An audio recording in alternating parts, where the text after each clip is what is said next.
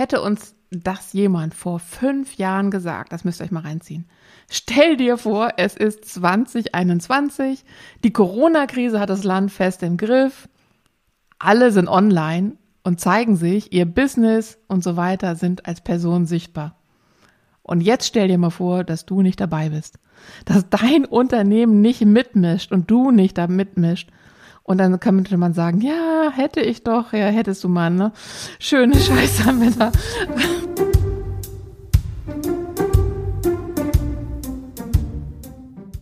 Einige sind da wirklich dabei, die mischen schon mit. Und lass uns doch, Maika, lass uns doch einfach mal heute feststellen, was müssen wir denn jetzt sofort machen? Weil für die, die vielleicht vor fünf Jahren noch nicht reagiert haben und die heute immer noch überlegen, muss ich als Entscheider in Social mein Gesicht zeigen? Ganz eindeutig. ja. Also, ich, und du sprichst was Wichtiges an, Gesicht. Also, Gesicht zeigen heißt ja nicht nur sich zeigen, sondern Gesicht zeigen heißt ja auch für etwas stehen. Und ich glaube, da sind wir beim Knackpunkt. Soll ich mich nochmal ganz kurz vorstellen? Ich wollte gerade sagen, bevor wir beide über Gesicht zeigen reden, zeigst du erstmal Stimme und sagst, wer steckt denn hinter Maika Engelmann? Bitte, liebe Maika. Genau. Ich bin Maika Engelmann. Maike und ich, das ist manchmal auch ein bisschen verwirrend mit den Namen, ne? ähm, wir kennen uns jetzt seit circa eineinhalb Jahren, glaube ich. Und wir sind schon mal einen Teil des Weges zusammen gegangen und jetzt haben wir uns wieder ein bisschen häufiger gesehen oder gehört. Und ich bin ähm, Gründerin von Y-Stories und Y-Stories ist so eine kleine Beratungsfirma. Ich arbeite mit ähm, Kooperationspartnerinnen zusammen. Ich mache Positionierung für Solo-Selbstständige mit dem Schwerpunkt Storytelling und helfe ja Solo-Unternehmerinnen ein Gesicht zu geben ein authentisches äh, Aussehen, einen authentischen Markenauftritt zu formen. Genau. Also jede Menge gute Gründe, mit dir gemeinsam ins Social Gesicht zu zeigen. Richtig, genau. Und ähm, es geht überhaupt nicht um Äußerlichkeiten, um Gesicht zeigen im Sinne von, ich mache mich jetzt hübsch und zeige mein Gesicht, sondern es geht tatsächlich einfach darum, ähm, Gesicht zu zeigen im übertragenen Sinne, also Haltung zu zeigen. Also wie, wofür stehe ich, was sind meine Grundwerte ähm, und dadurch auch einfach eine gewisse Nähe zu erzeugen, also sich nahbar zu zeigen. Ich meine, wir kennen das jetzt alle aus der Corona-Zeit wir saßen in Meetings zusammen und auf einmal platzt irgendein Kind rein oder ein Hund oder hinten sieht man irgendwie noch irgendwas Lustiges im Hintergrund oder so. Also so what, Leute, wir sind halt alle nur Menschen und ähm, ich finde, so diese Zeit hat uns gezeigt, dass wir uns doch in einigen Dingen sehr viel ähnlicher sind und als wir denken, wenn wir halt in unser Privatleben schauen. Ja, lass uns nochmal den Gedankengang aufnehmen. Ganz am Anfang, wie gesagt, vor fünf Jahren hätte da ja. mal einer gesagt, kein Mensch hätte uns das geglaubt. Und nee. vor fünf Jahren hätte auch keiner es geglaubt, dass der CEO, die äh, Top-Entscheiderin, wer auch immer, mal äh, oben schick und unten oben hui und unten fui vor ja. der Kamera sitzt, ja. aufsteht, äh, durch die Wohnzimmerflure wandert, dass der Hund durch die Kamera springt, wie du schon gesagt hast, oder dass man Meetings hat, wo Leute ich sehe es immer so, unter dem Dach sitzen, unter irgendwelchen Dachgauben kaum zu sehen sind, nur gleißende Fensterwände und so weiter. Also diese Situation, in der wir jetzt, die wir schon als normal akzeptiert haben, die hätte uns ja eigentlich ehrlicherweise niemand abgenommen, wenn wir das prognostiziert hätten. Ich hätte es auch nicht gekonnt, davon mal abgesehen, will ich auch in keiner Weise sagen, aber das ist schon sehr skurril und sehr lustig. Und gleichzeitig hat es auch eine gewisse Brisanz, weil ähm, immer noch sind viele noch davon entfernt, sich mehr zu zeigen als Person äh, im Auftrag von Unternehmen, im Auftrag ihrer eigenen Haltung, äh, für das Unternehmen irgendwo einzustehen und so weiter und so fort. Das ist ja unsere Mission. Ne? Wir sind ja beide der festen Meinung, dass alle Entscheider, der, die CEO, der, die Vorständin, äh, völlig egal, über welche Person wir reden, letzten Endes auch völlig egal, über welche Hierarchiestufe wir reden, dass Personen ähm, einfach in die Sichtbarkeit gehören. Ja. Weil da einfach viel mehr hintersteht. Und wir reden nicht über PR, klassische PR, ähm, runternudeln von irgendwelchen auswendig gelernten Sätzen, sondern wir reden im Kern ja begleitet von persönlicher Überzeugung, von Themen, für die ich brenne und einstehe. Und das ist ja unser Kontext. Aber wie gesagt, lass noch mal, lass noch mal zurückgehen. Vor fünf Jahren und hätte ich doch, wenn ich jetzt heute sage, ja, hätte ich doch ich persönlich bin ja nicht so ein Freund davon, immer zu sagen, ja, hast du alles falsch gemacht, hättest du man. Mhm. Ich mag auch nicht so gerne zurückgucken. Mhm. Ich bin viel mehr ein Verfechter davon, lass uns doch jetzt was ändern und nach vorne gucken. Wir müssen, glaube ich, heute nochmal herausfinden oder, oder, oder noch mehr herausarbeiten, wie können denn die Leute anfangen? Wie können sie denn wirklich Gesicht zeigen? Und, und, und lass uns einfach mal machen, auch im, im besten Sinne vom einfach machen. Ja. Das ist, glaube ich, ganz wichtig. Ich glaube tatsächlich, das ist der Knackpunkt. Und zwar dieses Einfachmachen, das ich ja auch wirklich durch dich gelernt habe. Also ich bin ja wirklich eine verkappte Perfektionistin und zerdenke gerne alles. Und ich glaube, das ist teilweise ein Hinderungsgrund. Also ich glaube, genau das ist es, was man den Entscheiderinnen mitgeben kann einfach machen. Also wirklich keine Angst vor Unperfektionismus zu haben. Ich glaube, das ist der Knackpunkt, weil wenn man als, als Führungsperson ähm, eine gewisse Verantwortung hat und irgendwie das Gefühl hat, man müsste irgendwie ein gewisses Standing haben und irgendwie so und so wirken und Professionalität und man könne doch nicht und so weiter. Das ist halt Quatsch, ne? Weil ich glaube, das hindert einen daran, einfach zu machen, weil man dann dazu neigt, es zu zerdenken, was hätte das für Konsequenzen, was hätte das für Folgen, wie zeige ich mich und was hätte das für einen Einfluss dann auf meine Glaubwürdigkeit und so weiter. Und ich glaube, das ist ein großer Hinderungsgrund, überhaupt nach draußen zu gehen, sich sichtbar zu machen und zu zeigen, weil einfach eine gewisse Hemmschwelle besteht. Und da muss ich sagen, ich glaube besser, sich, es ist tausendmal besser, sich unperfekt zu zeigen und vielleicht auch mal, im, was ist überhaupt Glaubwürdigkeit, ist nochmal ein anderes Thema, können wir auch nochmal drüber sprechen. Ähm, aber sich einfach unperfekt zu zeigen und zu machen, als sich nicht zu zeigen. Weil sich nicht zu zeigen und nicht zu machen, ist halt einfach keine Option. Ja, das ist wie in einem Unternehmen mh, mm, kein SEO machen, kein Content machen, keine gute Idee. Ne? Ja, keine, genau. keine Sichtbarkeit als Unternehmen. Das ist auf Personenebene äh, nicht anders, meiner Meinung nach. Und du hast ein, ich finde, ein sehr wichtiges Stichpunkt, äh, Stichwort genannt. Das ist Perfektionismus, ist etwas, was absolut abgeschafft gehört. Das ist überflüssig wie ein Kropf. Und ähm, die Hemmschwelle, die ist bestimmt da. Also ähm, ich habe am Anfang auch viele Hemmschwellen gehabt und ich bin kein Mensch, ich bin eher ein ex, äh, introvertierter Mensch. Also ich habe eigentlich Bühne, Öffentlichkeit und so weiter nicht gesucht. Ja, ich habe aber ähm, trotzdem irgendwann den Entschluss gefasst, dass mhm. ich es machen möchte und dann ja. war es plötzlich nicht mehr so schlimm. Ja, ja, das kann man ja auch lernen, ne? Das kann man lernen. Das, das ist, ist das Lustige daran. Ja. Da fällt ja auch keiner perfekt vom Himmel, ne? Also nee das ist, glaube ich, wirklich auch eine Reise, auf die man sich da begibt. Ja. Aber man muss es erstmal erstmal anfangen und, und machen und wollen. Aber lass uns nochmal weiter diese, also lass uns mal gedanklich in diese Zeit von vor fünf Jahren zurückgehen. Ja. Und äh, dann mal gucken, was haben wir denn eigentlich da gerade? Also wir haben schon gesagt, wir haben ja eigentlich Leute in authentischen Situationen. Ich hatte gerade heute Morgen ein Daily und im Zoom-Call, da sitzt ein Kind auf dem Schoß, der nächste ist im Auto, fährt die Kinder zum Kindergarten, hält kurz an, hat das Headset drauf.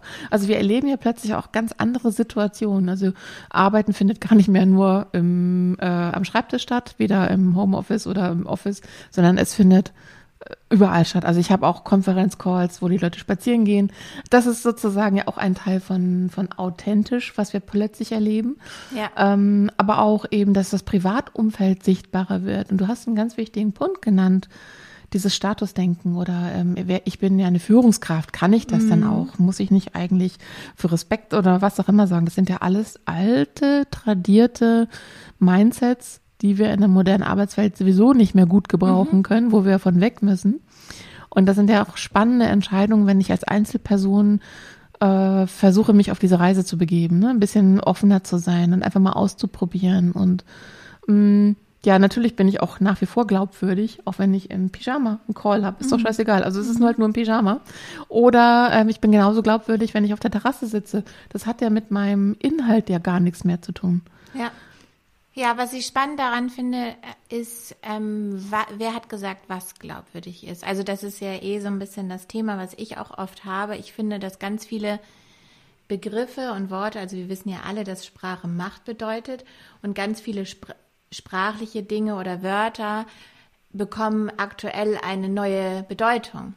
Und genau das finde ich das Spannende eigentlich. Also was eine Führungsperson vor zehn Jahren auszeichnete oder wenn jemand vor zehn Jahren gesagt hätte oder auch selbst vor fünf vielleicht, beschreibe mal eine Führungsperson, dann wäre das vielleicht schon eine andere Definition als heute. So und genauso was wie Glaubwürdigkeit ist ja das, was die Menschen da reingeben, was irgendwie gemeinsam daraus entsteht. So und das kann sich ändern. Also mhm. also äh, Wörter und Begriffe sind das, was wir für also wir laden die Wörter mit Sinn auf und wir können das auch beeinflussen.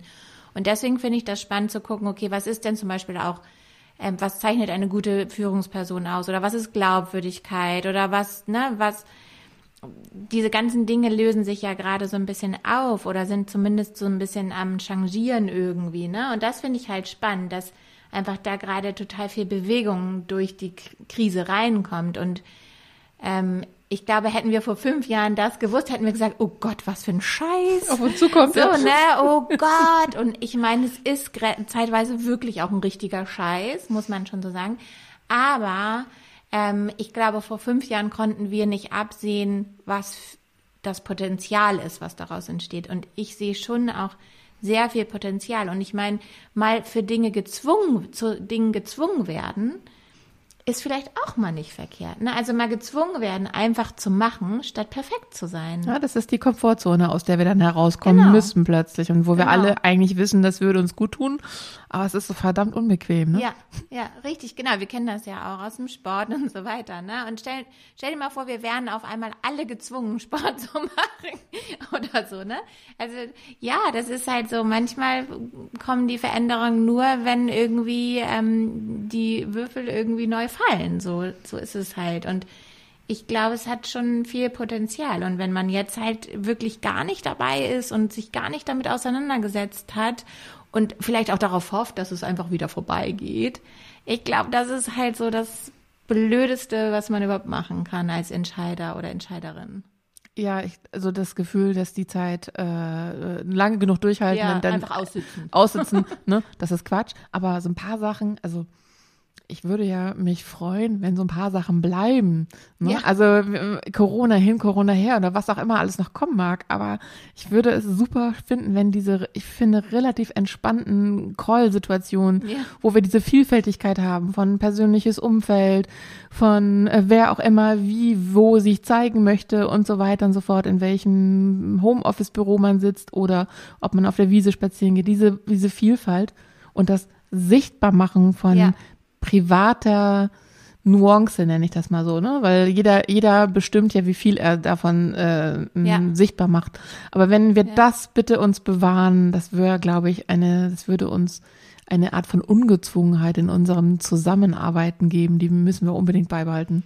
Ja, ich glaube, weil es uns auch einfach als Mensch sichtbar macht. Ne? Also wir sind halt einfach dann nicht nur in unserer Funktion XY sichtbar, sondern wir sind halt, wenn wir es gut machen, also ähm, es gibt ja dann noch Abstufungen, ne? Also es ist, der erste Schritt ist sicherlich erstmal überhaupt sichtbar zu werden, ne?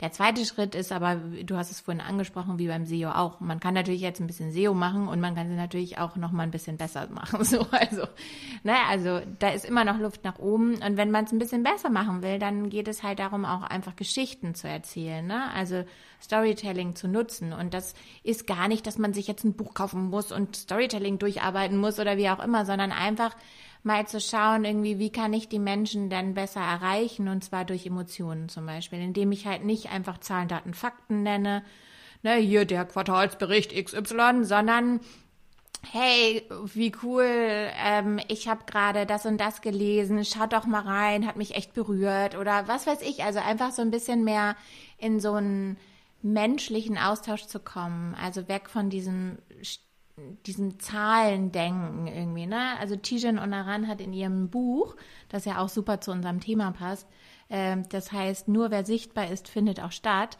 Und da hat sie gesagt, ähm, lass mich kurz nach, ganz genau nachgucken, aber sie hat geschrieben, ähm, beim Personal Branding geht es nicht ums Zählen, sondern ums Erzählen. Also, ne, es geht nicht darum, wie oft oder ne, was für Zahlen du präsentierst und wie oft du gesehen wirst oder wie auch immer, sondern die, die Kunst dann ist es eigentlich, Geschichten zu erzählen. Und wie gesagt, das hört sich, mein, manche Leute haben auch fürchterlich Angst davor und sagen so, Gott, ich kann doch kein Storytelling und ich glaube, ich würde das gar nicht so hoch hängen, weil wir alle können Storytelling. Wir können das, wenn wir mit unseren Freunden sprechen oder unserer Mutter oder wem auch immer von unserem Tag erzählen oder irgendwie was super Lustiges erlebt haben. Also ich glaube, dass eigentlich wir alle das irgendwie in die Wiege gelegt bekommen haben, weil wir haben auch Geschichten erzählt bekommen als Kinder und so weiter.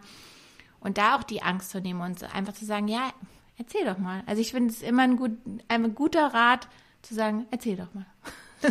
Und das Erzählen ist ja genau das, was wir damit fordern oder meinen, wenn wir sagen, wir müssen als Führungskräfte sichtbar werden. Und zwar jetzt. Also wenn, ja. wenn nicht, ja. denn, denn jetzt anfangen und nicht warten und auf keinen Fall fünf Jahre den Kopf in den Sand stecken, sondern wir müssen jetzt sichtbar werden. Und vielleicht kann man es am besten auch nachvollziehen, wenn man ein paar Beispiele nennt. Ich finde persönlich ja. mal das sehr, sehr ähm, gut nachvollziehbar, weil Storytelling ist immer so ein großes, mächtiges Wort, genau. macht Angst, weil man nicht weiß, wie es geht und was man machen kann. Aber wenn man sich ein paar Beispiele anguckt, dann entdeckt man vielleicht etwas, was man vielleicht auch hinbekommen kann und sagt, ja. Mensch, ne, ja. da könnte ich ja mir ein Vorbild nehmen.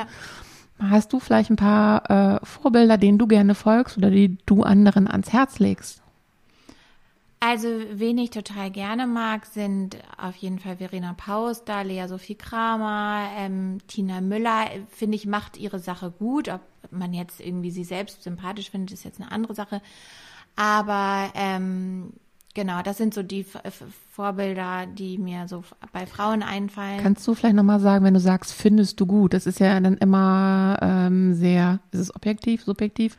Auf ja. jeden Fall ist es ja immer sehr, es, also es könnte ja deine Meinung sein, aber vielleicht ja, genau. machst du es ein bisschen greifbarer, was du genau gut findest, was Verena Pautzer zum Beispiel macht oder jemand anders. Also was ich, genau, was ich zum Beispiel gut finde, ich nehme mal lieber ähm, Lea Sophie Kramer als Beispiel. Und zwar die ist die ist einfach, die nimmt kein Blatt vor den Mund, das finde ich schon mal gut. Also die zeigt auf jeden Fall Haltung, da hatten wir ja vorhin schon drüber gesprochen. Sie zeigt Gesicht, also das heißt, sie zeigt sich auch mal irgendwie beim Joggen mit irgendwie rotem Gesicht und ähm, Schweißperlen auf der Stirn.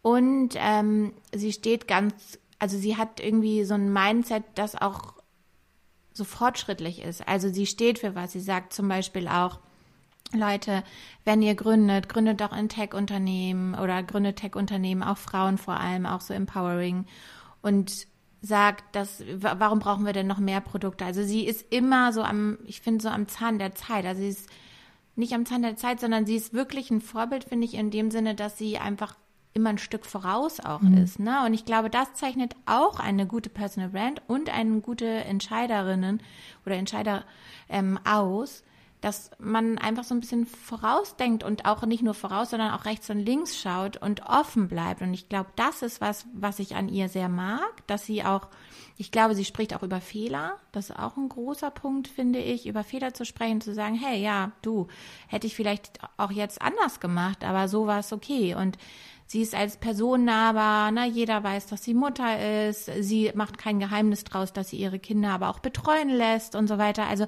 einfach wirklich, sie muss ja nicht alles bis ins kleinste Detail erzählen. Ne? Also mein das Gott, jeder hat seine persönliche Grenze, völlig fein. Personal Branding und Storytelling heißt nicht, dass man blank ziehen muss.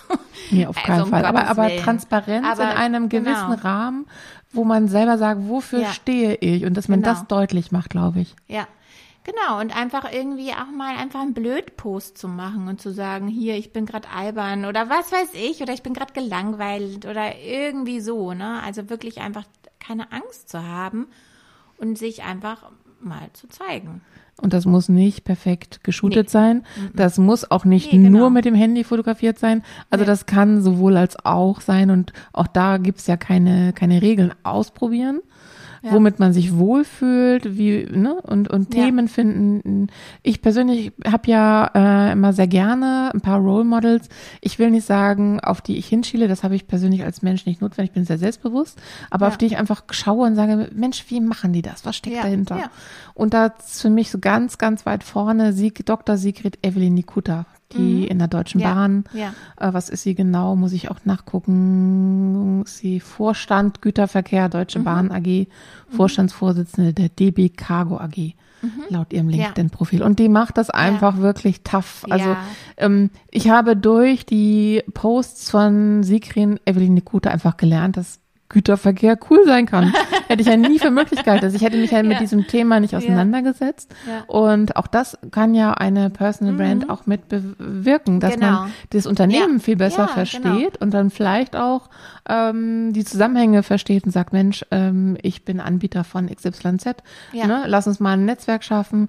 Ähm, es muss ja nicht nur Business-Netzwerk sein. Es kann und es kann auch was sein, was konvertiert. Aber es ist in erster Linie erstmal, ich mache es verständlich, was da eigentlich passiert. Mhm. Und ich finde, da sind die Inhalte von der Sigrin Evelyn Nikota echt beispielhaft, weil äh, man versteht wirklich, was da ja. abgeht. Also ich hätte ja. das nie für möglich gehalten, dass so ein Thema wirklich so ein großes Interesse hervorruft. Und ich habe noch so ein paar weitere Role Models. Tina Müller hast du auch schon genannt, weil ich finde das schon sehr außergewöhnlich, wie sie diese, diese Douglas Brand mit mhm. ihrem Konzept, E-Commerce-Konzept und auch mit ihrer Personal Brand mhm. Activity ganz neu formt. Mhm. Ich finde aber auch eine super spannende Person ist Kawa Yunosi mhm. von SAP. Der ist lustig. Und den finde ich deswegen auch äh, besonders erwähnenswert, weil da steckt kein Agenturteam hinter. Das ist ja. alles mm, self-made man ja. und das ist mal lustig, ja. mal ist es ernst, mal ist es und es ist so eine Vielfalt, die da drin ist und es gibt ähm, sehr viele Inputs. Finde ich hochgradig spannend. Ja. Und auch da ähm, ist es mir viel näher gebracht worden, was bei SAP mhm. äh, abgeht. Und wenn ich das jetzt mal weiterspinne, hat das auch einen sehr hohen Impact auf Employer Branding, mhm. Arbeitgebermarke, wie positioniere ja. ich mich? Also ja. ich bin ja als Einzelperson gar nicht mehr ich selber, nur ich selber, sondern ich habe ja auch einen Kontext. Genau. Der kann meine Entscheiderrolle sein, der ist aber mindestens ja. auch die Arbeitgebermarke und, und, und. Ja. Und ich habe noch ein anderes Beispiel, auch auf fachlicher Ebene super spannend. Das ist der Johannes Kliesch vom Startup Snox in ich glaube Mannheim. Ja. Man möge mir verzeihen, wenn das falsch ist. Aber da möge, solchen ja. Leuten möge man einfach mal auf LinkedIn folgen und mal gucken. Ja. Und dann lernt man, glaube ich, sehr, sehr viel. Ja. Also was ich tatsächlich auch noch spannend finde, was du gerade gesagt hast, ist dieses, die Arbeitgebermarke formen. Also es ist ja, also das, was wir mit Personal Branding machen, ist sehr proaktiv. Das heißt, wenn ich das nicht mache, im Umkehrschluss, ist das sehr, sehr ähm, defensiv. Das heißt, ich bin darauf angewiesen, dass zum Beispiel PR oder wie auch immer ähm, gemacht wird und eine andere Instanz sozusagen, eine dritte Instanz über mich berichtet zum Beispiel. So, und das kann natürlich, wenn ich Pech habe, auch in eine entgegengesetzte Richtung laufen. So. Weil jemand anders schreibt über mich zum Beispiel. Na klar, ich kann auch in PR-Form irgendwie Pressemitteilungen rausjagen oder so, die immer in der Regel nicht recht, nicht ganz so glaubhaft sind. Und langweilig, genau, langweilig, perfekt, langweilig. Weil sie langweilig und perfekt sind, genau. Und ähm, mit, was, was wir mit Personal Branding und Storytelling machen können, ist, wir gehen proaktiv an die Sache ran und formen sozusagen, wir satteln das Pferd von hinten auf oder von oben auf. ähm, und wenn jetzt jemand wie Kawa Janusi, Kawa Kawa Yunosi, Yunosi genau. ich bin da auch Kawa nicht Yunosi, 100% genau. sicher. Genau.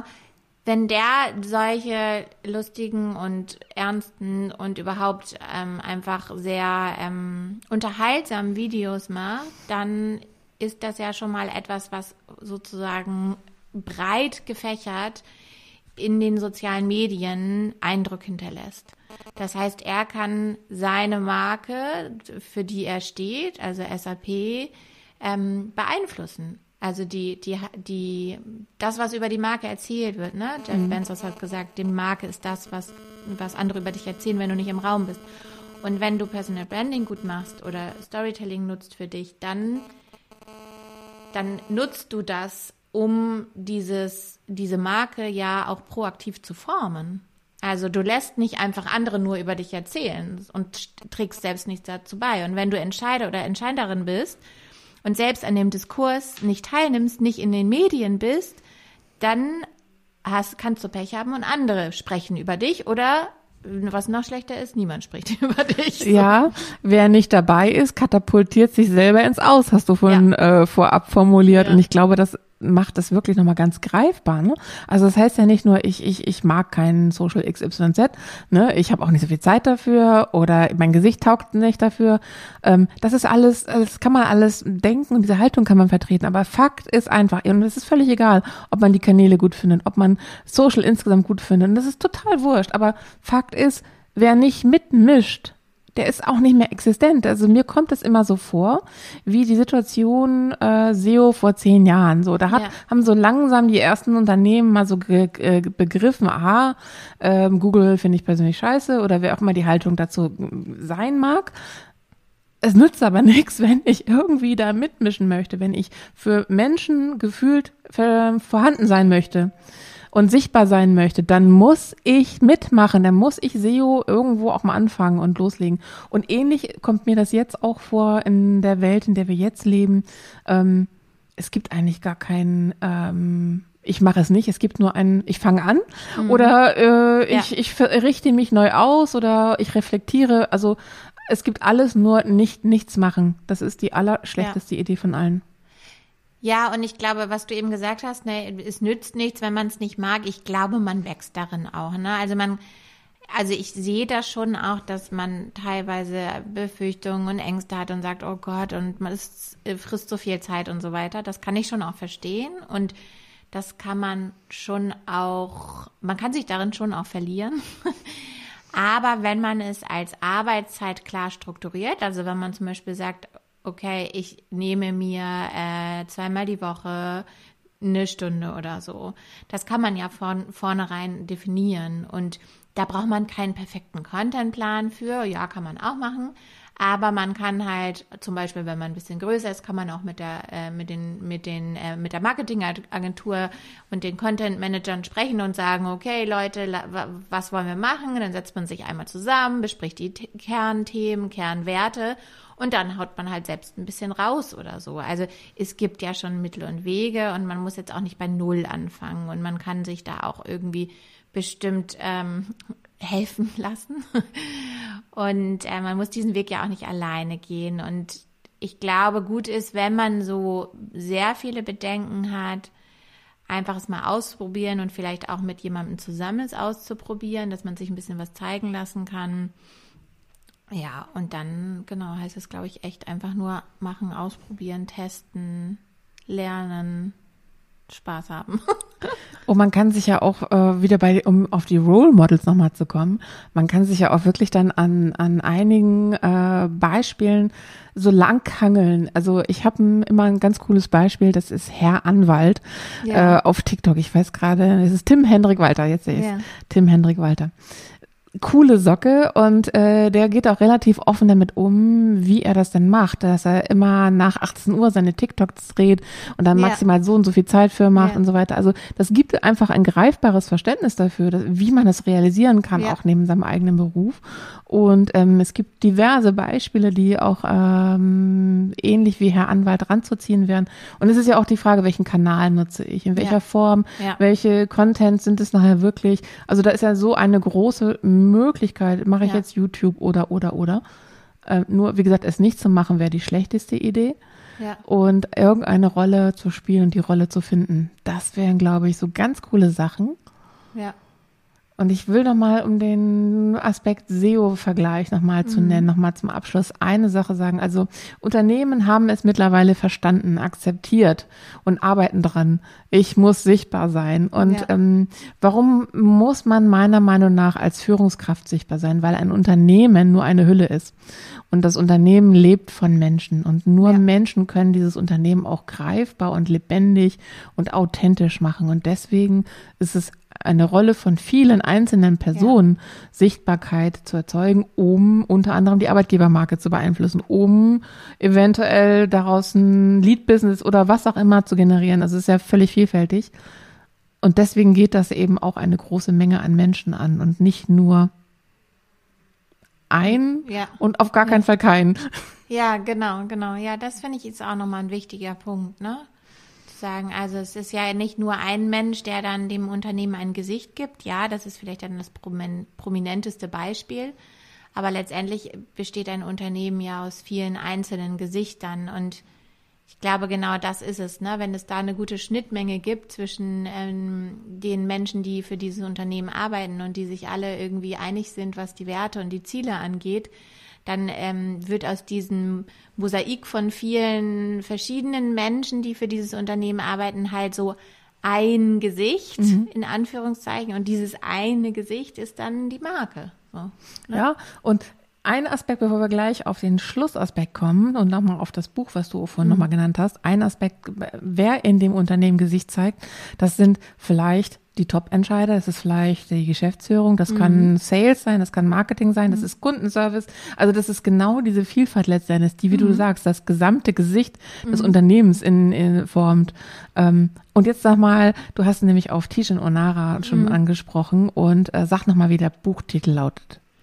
Nur wer sichtbar ist, findet auch statt. Und ich finde, das ist echt ein cooles Statement. Ähm, ja.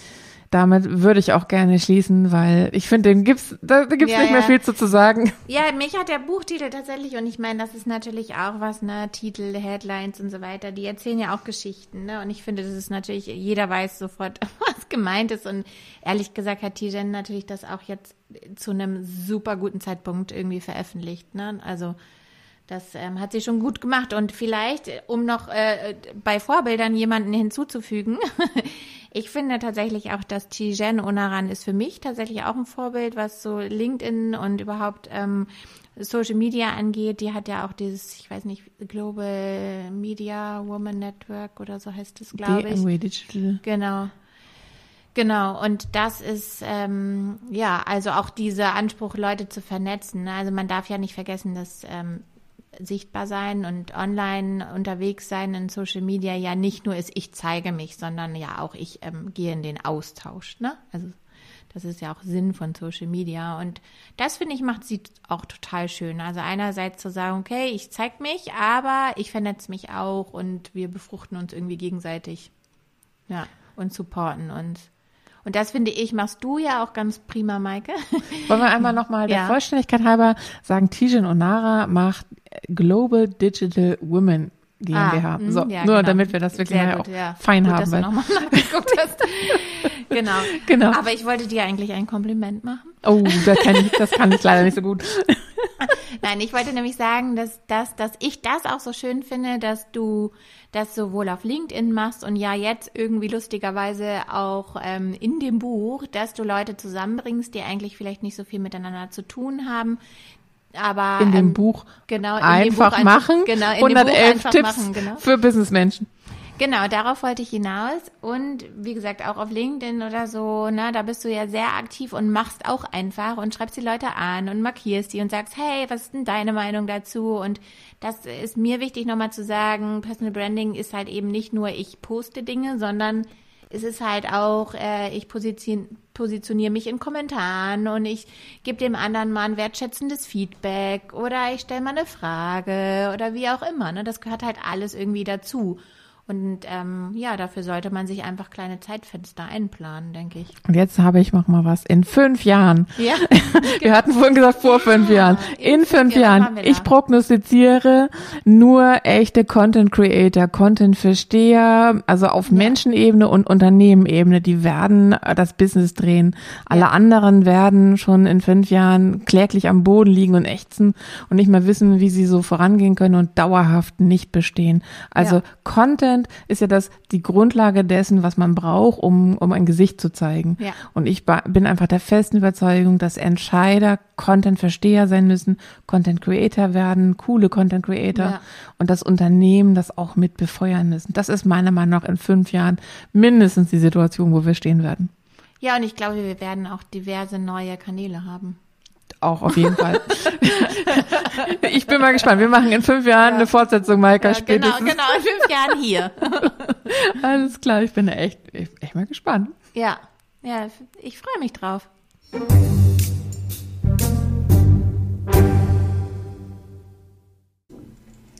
Mehr zum Einfachmachen Buchprojekt findet ihr auf der Seite einfachmachen-buch.de. Und was hat es damit auf sich? Da will ich euch ganz kurz mal einmal abholen. Letztes Jahr 2020 im Juli kam ich äh, auf die Idee, sozusagen eine reine Schnapsidee, ähm, ein Einfachmachen-Buch zu produzieren oder überhaupt erstmal rauszubringen, zu schreiben. Denn mir ist aufgefallen, wir, wir kommen einfach nicht in die Umsetzung. Äh, wir heißt, in vielen Situationen erlebe ich das bei Kunden.